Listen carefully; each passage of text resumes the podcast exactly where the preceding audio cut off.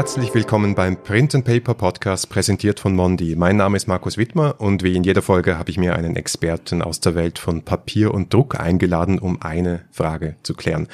Und meine Frage heute lautet, wie wird Papier gemacht? Und dazu habe ich mir Florian Dorner ins Mondi Studio geholt. Hallo Florian. Hallo Markus.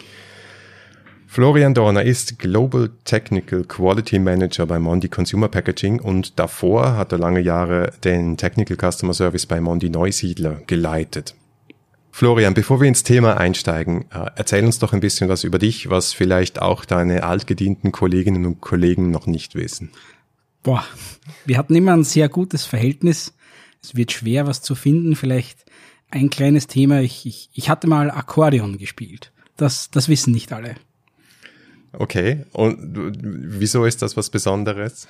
Musik verbindet mich, äh, Musik erdet mich, Musik ist äh, ein wichtiger Teil meines Lebens und begonnen hat alles mit Akkordeon. Mhm, okay. Spielst du immer noch Musik und was für Musik? Ja, ich spiele Tenorhorn und äh, verschiedene Instrumente zu Hause für die Kinder, Klavier, Schlagzeug, mal Gitarre. Mhm. Geht es auch schon in die nächste Generation? Werden ja, deine Kinder ja. auch äh, musikalisch erzogen? Ja, ich, für, mein, für meine Familie ist, ist Musik ein essentieller Bestandteil. Wir fördern das auch äh, in der nächsten Generation. Okay, aber dann steigen wir ins Thema ein. Wie wird Papier gemacht? Und als Schweizer muss ich da jetzt einfach mal sagen, wer hat's erfunden? Wer hat's erfunden? Das zu klären, das würde jetzt den Rahmen hier, hier sprengen vermutlich. Da gibt's mehrere Überlieferungen. Ich denke, die älteste Variante des Papiers, wenn man das so nennen möchte, geht zurück zu den Ägyptern, zum Papyrus. Ich sage eher, die, die Welt des Papiers, wie wir sie heute kennen, ist eng verbunden mit der industriellen Revolution und da kann man es den Italienern zuschreiben, die das erste Mal Papier, so wie wir es heute kennen, produzieren darauf komme ich gerade noch zurück. Es gibt ja auch so ein, so ein Bild, glaube ich, von vielen Leuten, dass sie sagen, so romantisch verklärt Papier, das beste Papier ist handgeschöpftes Papier. Also ich meine, darauf geht, glaube ich, vieles zurück. Kannst du noch mal erklären, was Handschöpfen überhaupt ist? Handschöpfen ist eine Methode, Papier herzustellen. Ich denke, im großen Kontext, wenn du sagst so, romantisch Papier, muss ich da drauf schon ein bisschen einsteigen, denn Papier ist der Werkstoff, einer der wenigen Werkstoffe, die die Menschheit wirklich nachhaltig verändert hat. Ohne Papier kein Buchdruck, ohne Buchdruck keine Aufklärung, ohne Aufklärung keine industrielle Revolution. Man könnte das, das Spiel jetzt weiterspielen. Auch ohne Computer immer noch Papier. Es gibt da diverse Thesen drüber, wie, wie archivstabil Papier ist. Nachgewiesen ist, wir, wir können Schriftstücke heute noch lesen, die damals äh, zur Zeit der Ägypter geschrieben wurde. Versuch mal eine 5,25 Zoll Diskette irgendwo heute unterzubringen, da wird's, wird's schon schwierig. Und die gibt's erst vielleicht 20 Jahre nicht mehr. Ja, ja, ja. Man das, kennt diese Geschichten. Zurück zu deiner Frage. Handgeschöpftes Papier. Handgeschöpft ist, ist ein Herstellungsverfahren, wie der Name schon sagt, ein manuelles Herstellungsverfahren von Papier, wo mit einem, einem Schöpfrahmen aus einer Bütte der Faserbrei sozusagen geschöpft wird und am Ende des Tages, so wie es wie es manchmal auf, auf diversen Weihnachtsmärkten oder Schaustellen betrieben wird, eben dann der Werkstoff Papier als solches hergestellt wird. Dieses Papier hat einige Eigenschaften, die auf einer modernen Papiermaschinen nicht realisierbar sind. Und dadurch gibt es heute auch noch handgeschöpfte Papiere. Mhm. Was wären das zum Beispiel für Eigenschaften? Die Eigenschaften eines handgeschöpften Papiers sind eine vollkommen gleichmäßige Faserorientierung. Das heißt, das Papier hat keine Maschinenrichtung und Querrichtung, wie es bei den modernen Papieren der Fall ist. Da gibt es keine Laufrichtung. Man hat die Möglichkeit, am Herstellungsprozess noch Blüten einzulegen, allerlei Gräser, äh, was immer man, man möchte aus der Natur. Ich habe das gesehen mit, mit Lavendel, mit, mit Löwenzahn etc. Der, der kreativen äh, Gestaltung sind hier keine Grenzen gesetzt. Mhm. Genau, dafür gibt's wohl Grenzen beim Büttenpapier, was die Verarbeitung betrifft, nicht wahr?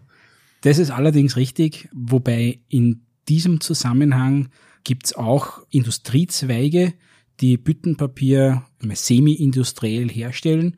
Dieser Schöpfrahmen, der bei uns üblicherweise so ein Ausmaß von vielleicht 20 mal 20 Zentimeter hat, hat in Japan Ausprägungen von 20 mal 20 Metern. Man kann das auf YouTube recherchieren, gibt es einige interessante Videos, wie Büttenpapier heute im großen Stil hergestellt wird. Na, spannend. Aber du hast schon die industrielle Revolution erwähnt und, und so ein bisschen gegrinst, als ich dieses Handschöpfen und Büttenpapier erwähnt habe, weil es ist wirklich ein bisschen romantisiert. Und die Geschichte der Papiermaschine ist fast so alt wie die Geschichte des Papiers. Da gibt's die ersten schon im Mittelalter. Und du sagst, das hat dann mit den Italienern so richtig angefangen, ja? Das ist der Stand, der heute überliefert ist. Eben in, in Norditalien hat dann die Fabrikation von Papieren, die Endlosfabrikation von Papieren begonnen. Endlos heißt, man hat diesen Prozess des Papierschöpfens, der sehr manuell ist, versucht zu maschinieren, äh, maschinisieren, hat äh, eben diese Entwässerungsprozesse, die beim Papierschöpfen stattfinden, dynamisch äh, aufgesetzt, um, um dann eine, eine Endlosbahn an Papier erzeugen zu können. Und dieser Schritt äh, war eben möglich dann Anfang des 19. Jahrhunderts, um dann die ersten großindustriellen, äh, im, im heutigen Sprachgebrauch natürlich sehr kleinen, aber damals großindustriellen Papiermühlen aufzubauen. Mhm. Ich habe ja auch mal so ein Papiertraining bei dir gemacht und etwas, was für mich total überraschend war, ist, dass sich ein Ding seit dieser Zeit stark verändert hat. Und das ist nicht einmal die Maschine, sondern das ist der Werkstoff, aus dem Papier gemacht wird, weil damals wurde das noch nicht so oft aus Holz gemacht, richtig? Das ist richtig. In den Anfängen der Papiermacherei hat man auf das Fasermaterial, das verfügbar war, zurückgegriffen. Und es waren damals vorwiegend Lumpen. Hat es im Mittelalter den eigenen Beruf des Lumpensammlers gegeben. Der war denkbar nicht recht hoch angesehen, eher unteren Ende der sozialen Hierarchie. Nichtsdestotrotz, dieser Lumpensammler hat eben alte Kleidung eingesammelt und damals schon eine Kreislaufwirtschaft äh, betrieben und aus diesem vermeintlich Wegwerfprodukt Kleidung oder den, dem Abfall Kleidung dann einen neuen Werkstoff hergestellt und so den, den Kreis geschlossen. Das erste Recyclingpapier, da können wir auf unsere zweite Folge verweisen. Das ist interessant, ja. Aber in meiner Frage vorher war schon was impliziert, nämlich dass das Prinzip der Papiermaschine eigentlich sehr alt ist und diese kontinuierliche, diese kontinuierliche Bahn von Papier. Und weil dieses Prinzip so alt ist, vielleicht können wir das mal gemeinsam durchgehen, was dieser Weg ist, wo ja. am Anfang der Zellstoff reingeht und, und am Schluss die Papierbahn. Bevor wir das machen, komme ich nur auf deine vorige Frage zurück, ja. nämlich die des Zellstoffes. Und du hast das, den, den Kreis haben wir noch nicht geschlossen. Ja, äh, wir waren bei den, bei den Lumpen und äh, die, um die Geschichte fertig zu erzählen, ist es so, dass die Menschen eben dann immer mehr Papier äh, gebraucht haben. Der Bedarf ist gestiegen und aus diesem Grund hat man die, die Nachfrage nicht mehr decken können mit den Lumpen und hat sich dann auf die Suche gemacht nach Alternativen. Und äh, man ist dann draufgekommen, dass man auch aus Bäumen Holzschliff herstellen kann, einfach Bäume zusammengeschliffen und daraus, aus diesem unscheinbaren Etwas, hat man dann Papier hergestellt. Und heute noch werden Zeitungspapiere so hergestellt. Auf Basis dieses Holzschliffes hat es dann wieder im Zuge der industriellen Revolution, wohl einige Jahre später, die Methode der Zellstoffkocherei ist dann entwickelt worden. Und da gibt's heute noch zwei Methoden, die industrieüblich sind, wobei sich die, die eine hat sich dann durchgesetzt, die des Kraftpulping und äh, aus diesem Zellstoff werden heute jene Papiere äh, hergestellt, die wir dann unter Color Copy oder per Grafiker oder wie auch immer das Produkt dann heißen mag, zu kaufen bekommen. Ja. Da hat sich das Berufsbild gewandelt vom Lumpensammler zum Zellstoffkocher. Das ist ja schon immerhin ein Aufstieg. Ein Aufstieg auf jeden Fall, ja. ja sehr gut. Aber gehen wir nochmal jetzt an den Anfang dieses Wegs. Also am Anfang ist ja so eine, so eine, so eine Suppe irgendwie. Richtig, ja. Passt die, zum Kochen. Richtig. Ganz am Anfang steht der Baum. Der Baum steht ganz am Anfang. Hier muss man, kann man wieder auf, auf die vorigen Redner verweisen, die dann sagen, ja, äh, Bäume sind notwendig für die Papierindustrie, aber wenn dann nachhaltig. Das heißt, für jeden Baum, den wir fällen, pflanzen wir drei neue. Das ist das Prinzip der Nachhaltigkeit, das die Papierindustrie in dem Bereich verfolgt. Mhm. Die Bäume werden dann zu Zellstoff verarbeitet und der Zellstoff ist eben der Hauptrohstoff für die Papierindustrie. Zellstoff wird eingesetzt als Rohstoff in der Papiermaschine in, in flüssiger Form. Wenn wir eine Fabrik haben, die direkt integriert ist mit Zellstoffwerk und in, in getrockneter Form, wenn wir eine äh, nicht integrierte Fabrik betrachten. Man muss sich das, ich vergleiche das immer, das Prinzip des Papiermachens äh, im Zuge der Werksführungen vergleiche ich das immer mit dem Prozess des Wäschewaschens. Sehr ähnlich. Am Anfang lösen wir mal alles in Wasser auf. Also wir, wir machen das Ding mal nass, meisten den Zellstoff rein. Kleiner Exkurs, die Wäsche häckseln wir nicht, äh, wohl aber häckseln wir den Zellstoff, so wie ein Küchenmixer, nur riesengroß mit einem Volumen von, sagen wir, Pi mal Daumen 15.000 Liter, die in so einen Palper reingehen. Und das ist der, der erste Schritt der Zellstoffauflösung oder äh, der, des Palpens sozusagen im Bereich einer nicht integrierten Fabrik.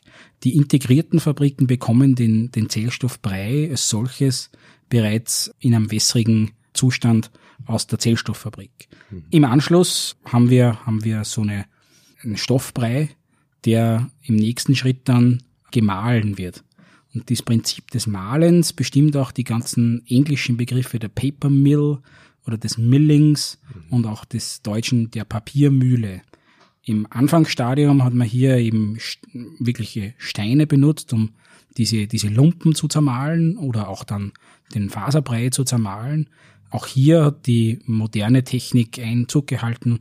Heute äh, macht man das mit Hilfe von Refinern, äh, aber der Sinn und Zweck am Ende ist, ist die gleiche, ist der gleiche, die Papierfasern aufzurauen und äh, die Oberfläche möglichst aktiv werden zu lassen. Mhm. Also nimmt das Holz, wir häckseln es, Flüssigkeit kommt dazu und dann wird gemahlen.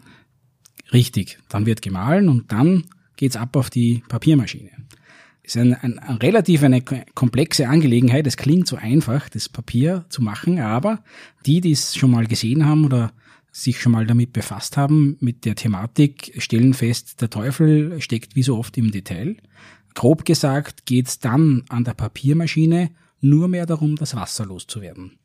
Da komme ich jetzt zurück auf den Begriff des Wäschewaschens, mhm. denn am Anfang ist dieser Stoffbrei 99% Wasser und nur 1% Papier. Äh, am Ende der Papiermaschine haben wir 95% Papier und 5% Wasser. Und jeder, der die Wäsche schon mal gewaschen hat, weiß, dass am Anfang das Wasser einfach so rausläuft. Das ist dann auf der Papiermaschine der erste Bereich der Siebpartie. Hier wird mit Schwerkraft entwässert, leichtes Vakuum wird angelegt, um das Wasser loszuwerden. Und danach geht's in, auf der Papiermaschine in die sogenannte Pressenpartie. Das ist vergleichbar mit dem Schleudergang.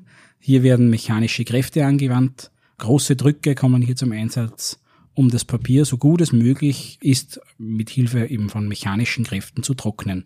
Leider muss man sagen, der Zellstoff und das Wasser, die haben sich sehr gern.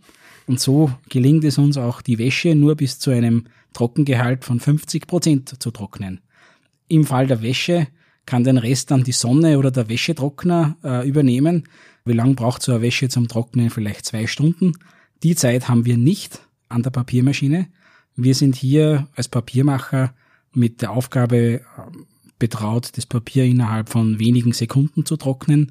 Und da nutzen wir große Mengen an Energie, um Hitze ins Papier zu bringen und das Papier mit Hitze, mit, mit großen Zylindern, die mit Dampf beheizt werden, zu trocknen. Um das Prinzip der Kreislaufwirtschaft hier wieder zu erläutern, ist wichtig zu erwähnen, dass dieser Dampf aus dem Lignin kommt, das wir zuvor in der Zellstofffabrik vom Holz getrennt haben und äh, somit diese Energiebilanz einer integrierten Papier- und Zellstofffabrik positiv ausfällt. Das heißt, wir erzeugen mehr Energie, als wir am Ende zur Produktion des Papiers benötigen. Ja, in der Mondi Neusiedler steht ja sogar eine Dampflok die mit diesem Dampf ebenfalls betrieben wird. Richtig. Bei Mondi Neusiedler äh, hat man sich dazu entschieden, den Werksverkehr mit einer altertümlichen Dampflokomotive abzuwickeln, denn der Dampf, der ist schon da und da gibt es dann eine kleine Tankstelle, um diese Lok zu betanken und wir sparen uns den Einsatz von Diesel, um den Werksverkehr abzuwickeln. Ihr habt eine Dampftankstelle. So, Richtig. Ja. ist, ist unscheinbar, ich, ich zeig dir die mal. Niederösterreichs einzige Dampftankstelle. Für Lokomotiven. Für Lokomotiven. naja, vielleicht könnte man sich das mal ähm, als Straßen, Straßenverkehrskonzept überlegen. Vielleicht nicht ganz so nachhaltig. Okay, sind wir dann schon fertig? Ist das Papier fertig? Wir sind dann noch nicht fertig, denn den Prozess, den ich hier beschrieben habe, der würde uns exzellentes Löschpapier liefern, aber äh, wenn wir Verpackungspapiere herstellen wollen oder grafische Papiere, dann benötigt es noch einige mehrere Schritte. Äh, ein Schritt wäre dann die, die Aufbringung eines Strichs an die Papieroberfläche, wie auch immer der gestaltet ist. Ein anderer Schritt ist lediglich die Oberfläche zu versiegeln das wird üblicherweise in einer Leimpresse oder in einem Speedsizer durchgeführt, mit dem Nachteil, dass das Papier danach wieder nass ist. Denn all diese Prozesse sind lösemittelfrei, in wässriger Dispersion. Leider nimmt das Papier das Wasser wieder auf, was heißt, wir haben dann noch eine, eine Trockenstation, um am Ende das Papier entsprechend zu glätten, in einem Glättwerk, im Falle jetzt eines grafischen Papiers oder in einem Superkalender mit mehreren Walzen, wenn man zum Beispiel Tiefdruckpapiere herstellen möchte. Mhm.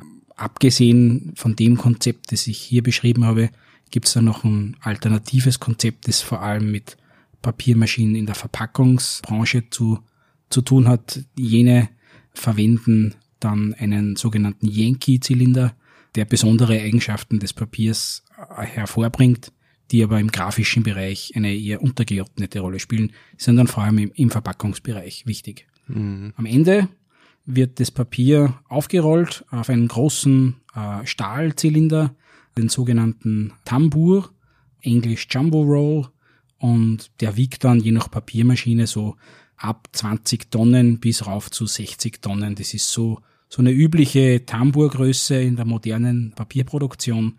Lauflängen eines so einen Tamburs bis zu 60 Kilometer Papier, die hier aufgespult sind.